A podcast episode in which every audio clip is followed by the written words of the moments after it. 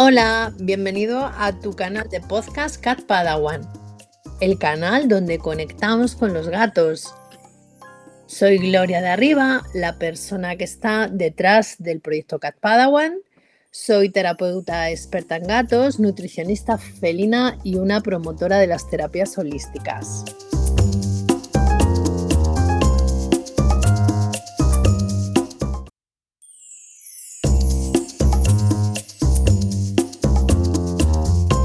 Capítulo 5, episodio 5.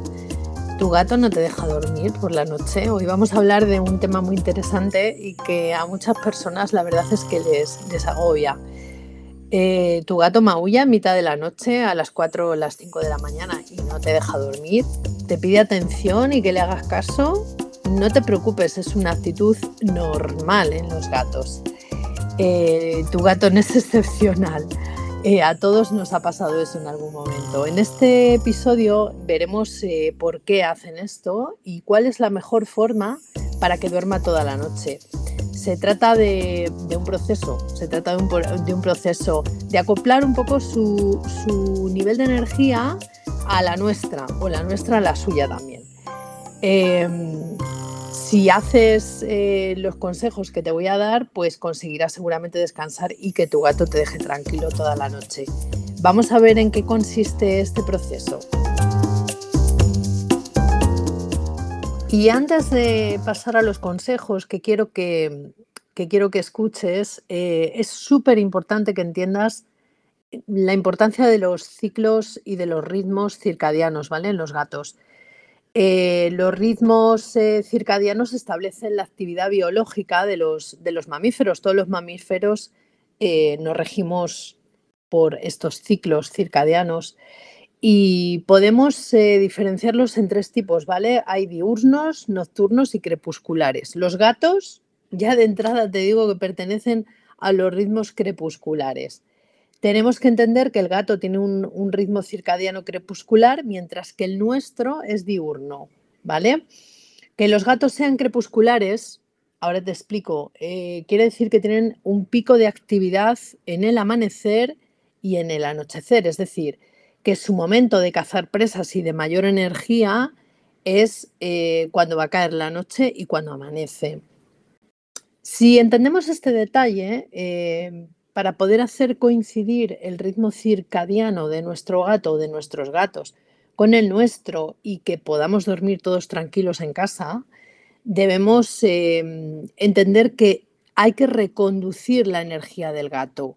Eh, mucha gente pudiera pensar que debemos de educar, enseñar, bueno, podéis llamarlo como queráis. A mí me gusta decir que necesitamos reconducir la energía de nuestro o de nuestros gatos para que, digamos, coincida un poco con, nuestros ritmos biológicos y, ellos no, lo, no sufran, no lo pasen mal y nosotros tampoco.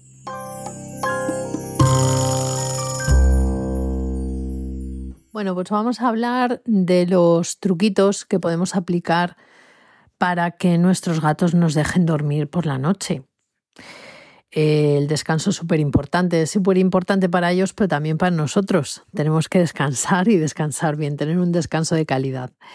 Eh, uno de los trucos que podemos aplicar, mm, o más, más, que un truco, es una rutina que debemos de aplicar, eh, independientemente de lo que le deis de comer a vuestro, a vuestro gato, porque muchos tutores dais de comer pienso, o sea, comida seca, las bolitas famosas, ¿no? Eh, que bueno, yo no, no estoy eh, a favor de ese tipo de alimentación porque conlleva cosas más negativas que positivas para la salud de nuestros, de nuestros gatetes. Pero bueno, esto es otro tema que trataremos en episodios siguientes, ¿no? Cuando hable de nutrición. Em, como comentaba, ¿no? Eh, la mayoría de los tutores dais de comer comida seca. Ya que dais comida seca, yo os aconsejaría que al menos una toma al día o dos dierais un poquito de comida húmeda de calidad, completa, ¿vale? Para poder cubrir las necesidades nutricionales del gato y las necesidades hídricas tan importantes, ¿no? necesitan, necesitan agua. Em, si, si, les acostumbramos a una hora muy concreta, siempre, por ejemplo, a las 7 de la mañana, a darles la primera toma de comida, pues el gato rápidamente se acostumbra a eso, con lo cual a las 7 de la mañana ya están maullando, ya te están tirando cosas de, de tu mesía de noche o ya, te, ya te, se están subiendo a la cama para darte con la patita para que te levantes, ¿vale? Porque ellos tienen muy, muy controlado, ¿no? Eh, las rutinas las tienen súper controladas. Entonces, debemos de variarles un poco. Eh, la toma de la mañana, yo os diría, ¿no? Tanto si, si, les dais un poquito de comida húmeda como si les estáis dando eh, dieta natural y tenéis margen, o sea, si no os levantáis, ¿no? Hay muchas personas que se levantan con el tiempo muy, muy acotado por las mañanas y tienen que salir corriendo, pitando para, para trabajar, para el trabajo, pero si tenéis un poco de margen de tiempo, lo ideal es eh, que cada día pues eh, no les deis esa toma según os levantáis, sino que esperéis un poquito, ¿vale? Y que les variéis un poco esa hora. ¿Para qué? Para que cuando llegue el fin de semana, que generalmente solemos dormir un poquito más, no nos levantamos a las 7 de la mañana, ¿no? Eh, un sábado o un domingo, sino que solemos descansar un poquito más, pues que nuestro gatete no esté pidiendo ya esa toma eh, a primerísima hora de la, de la, mañana, ¿no? Como hace los días de diario. Eh, esto tiene que ver eh, con la comida, que es muy importante lo que son las rutinas de comida, ¿vale? Y ahora hablamos del juego. El juego antes de acostarnos, antes de ir a dormir y antes de dar la última toma de la noche. Va muy ligado también con el tema alimentación.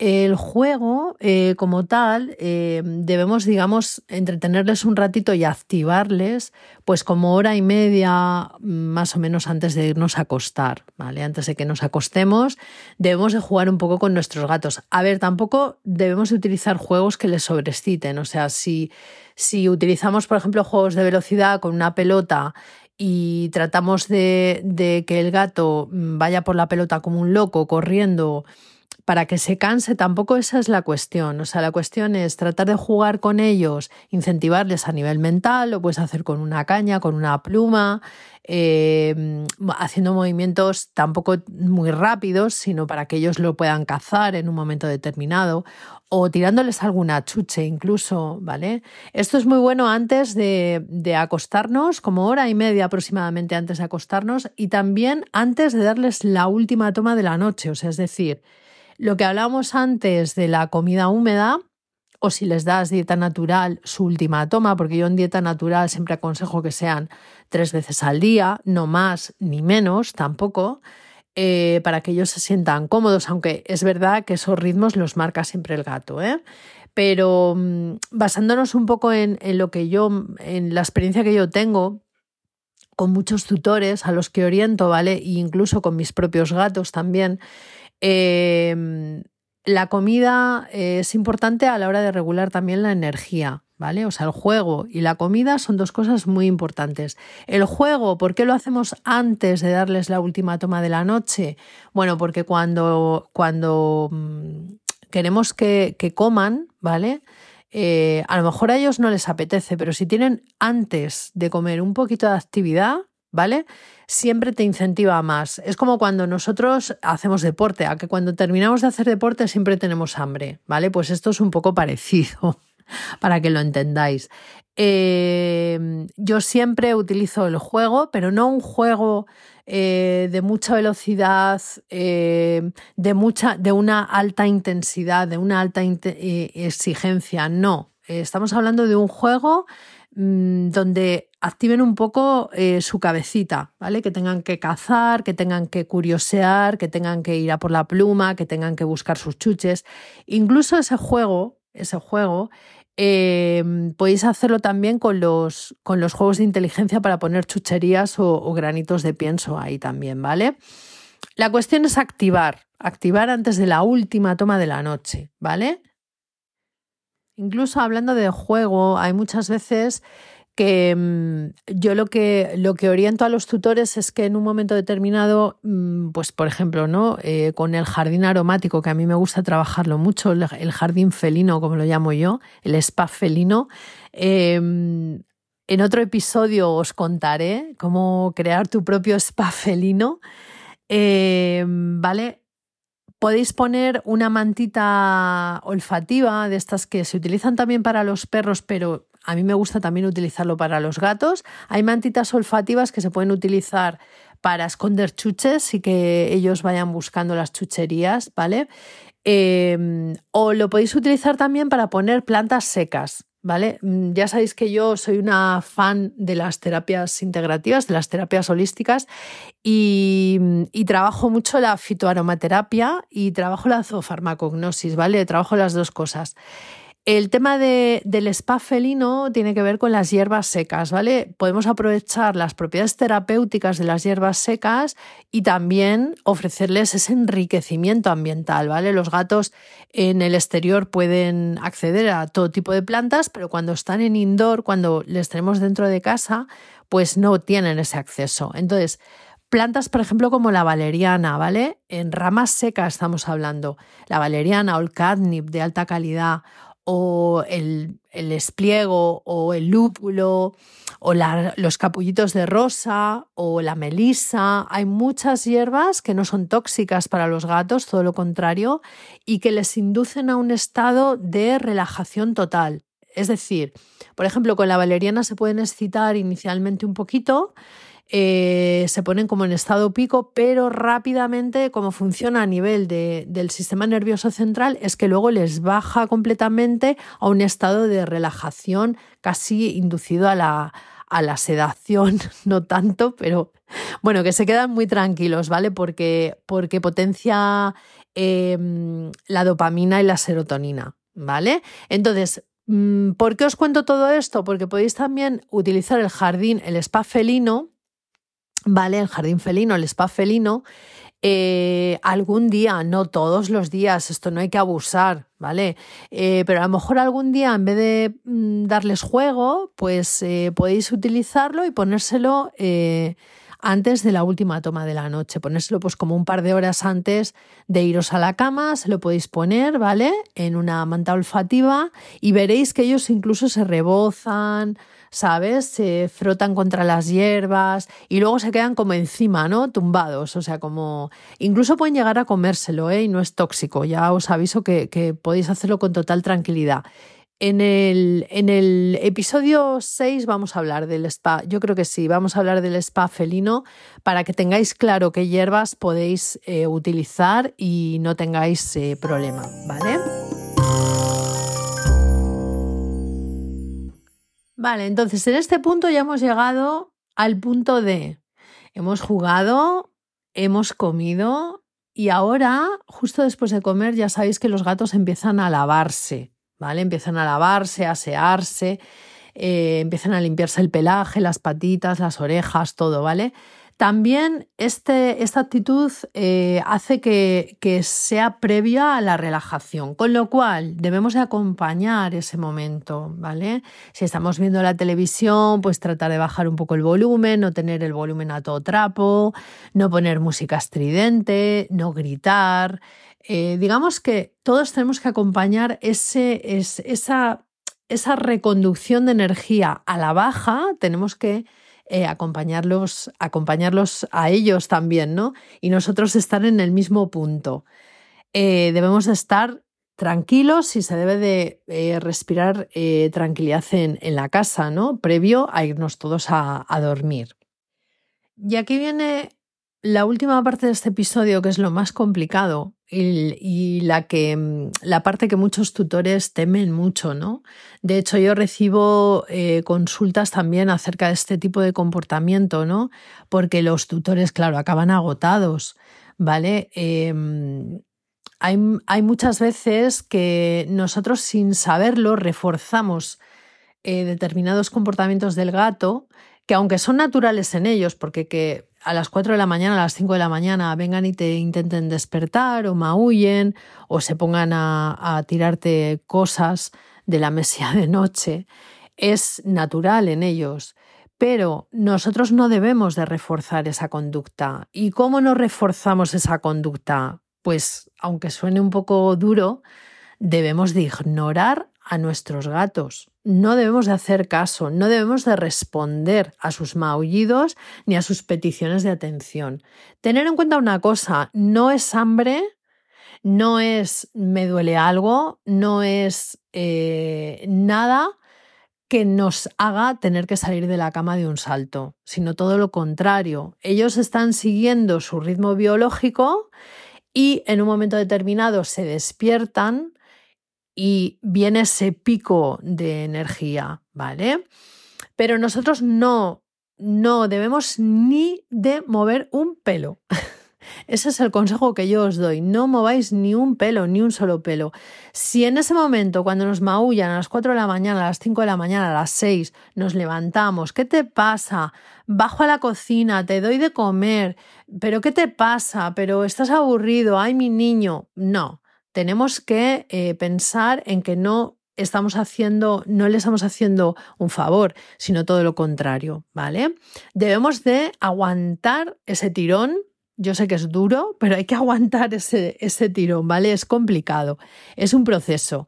Obviamente hay salvadas excepciones, porque si tenemos un gato senior en casa, eh, mayorcillo, que está ya con problemas cognitivos, con problemas de, incluso de demencia, ¿no? Pues tienden a maullar mucho por las noches, pero bueno, también lo hacen por el día. Eh, o un gato a lo mejor que tenga algún problema neurológico, ¿no? Estamos hablando, mm, o sea, cuando yo hablo en general, hablo de gatos que están sanos, que no tienen ningún tipo de patología y que su comportamiento está ligado directamente pues, a, su, a su ser, ni más ni menos, ¿no? A lo que le manda su ADN. Y como nosotros en un momento determinado pues podemos eh, con relaciones, o sea, con relaciones amables y con consejos amables y con, con actitudes amables podemos llegar a acoplar ese flujo de energía del gato al nuestro, ¿no? Aunque tengamos ritmos biológicos diferentes. Por supuesto, mm, podemos ayudar, podemos ayudar en el proceso de eh, acople ¿no? a, estas, eh, a estos ritmos diurnos y crepusculares, ¿no? Para que se encuentren en un momento determinado y podamos equilibrarlo, podemos ayudar con, con sinergias de, de, terapias florales, ¿no? En algunos casos se me ha dado, y esto sí que tengo que indicarlo en este podcast, eh, se me ha dado la coyuntura de gatitos recién llegados a hogares, ¿no? O sea, que han sido adoptados hace muy poquito tiempo en gatos, eh, puede ocurrir en gatos jóvenes, pero también en gatos adultos, ¿no? Mm, el hecho de cambiarles de territorio, eh, pues hace que se desubiquen y tienden a maullar mucho por la noche, ¿vale? Porque están desubicados. Incluso cuando hacéis una mudanza, os puede ocurrir que vuestro gato en un momento determinado, pues mm, de repente se ponga a maullar por la noche y digáis, pero ¿qué es lo que le pasa, no? Eh, bueno, simplemente es un, proceso de adaptación, o sea, al, medio, ¿no? Es un proceso de adaptación y ellos lo están expresando.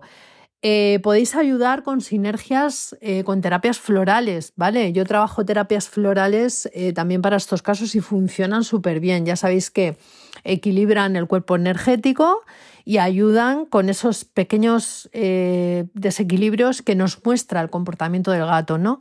Como que algo no anda bien les ayuda en un momento determinado pues a, resolver, digamos, ese conflicto interno y a equilibrar ese cuerpo energético eh, más rápido, ¿no? Que si no tuvieran la ayuda de las, de las terapias florales. Esto como un plus a mayores, ¿no? Sobre este capítulo que no, que no, que no tiene por qué ser obligatorio, pero que sí que tenemos determinadas terapias ahí de las cuales podemos echar mano para, para que nuestros gatos pues estén mejor y por ende nosotros.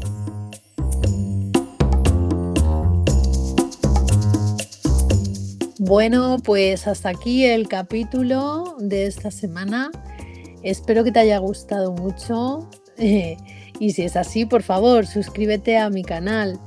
Eh, todas las semanas eh, un podcast nuevo de cómo conectar con tu gato. Un abrazo. Thank you.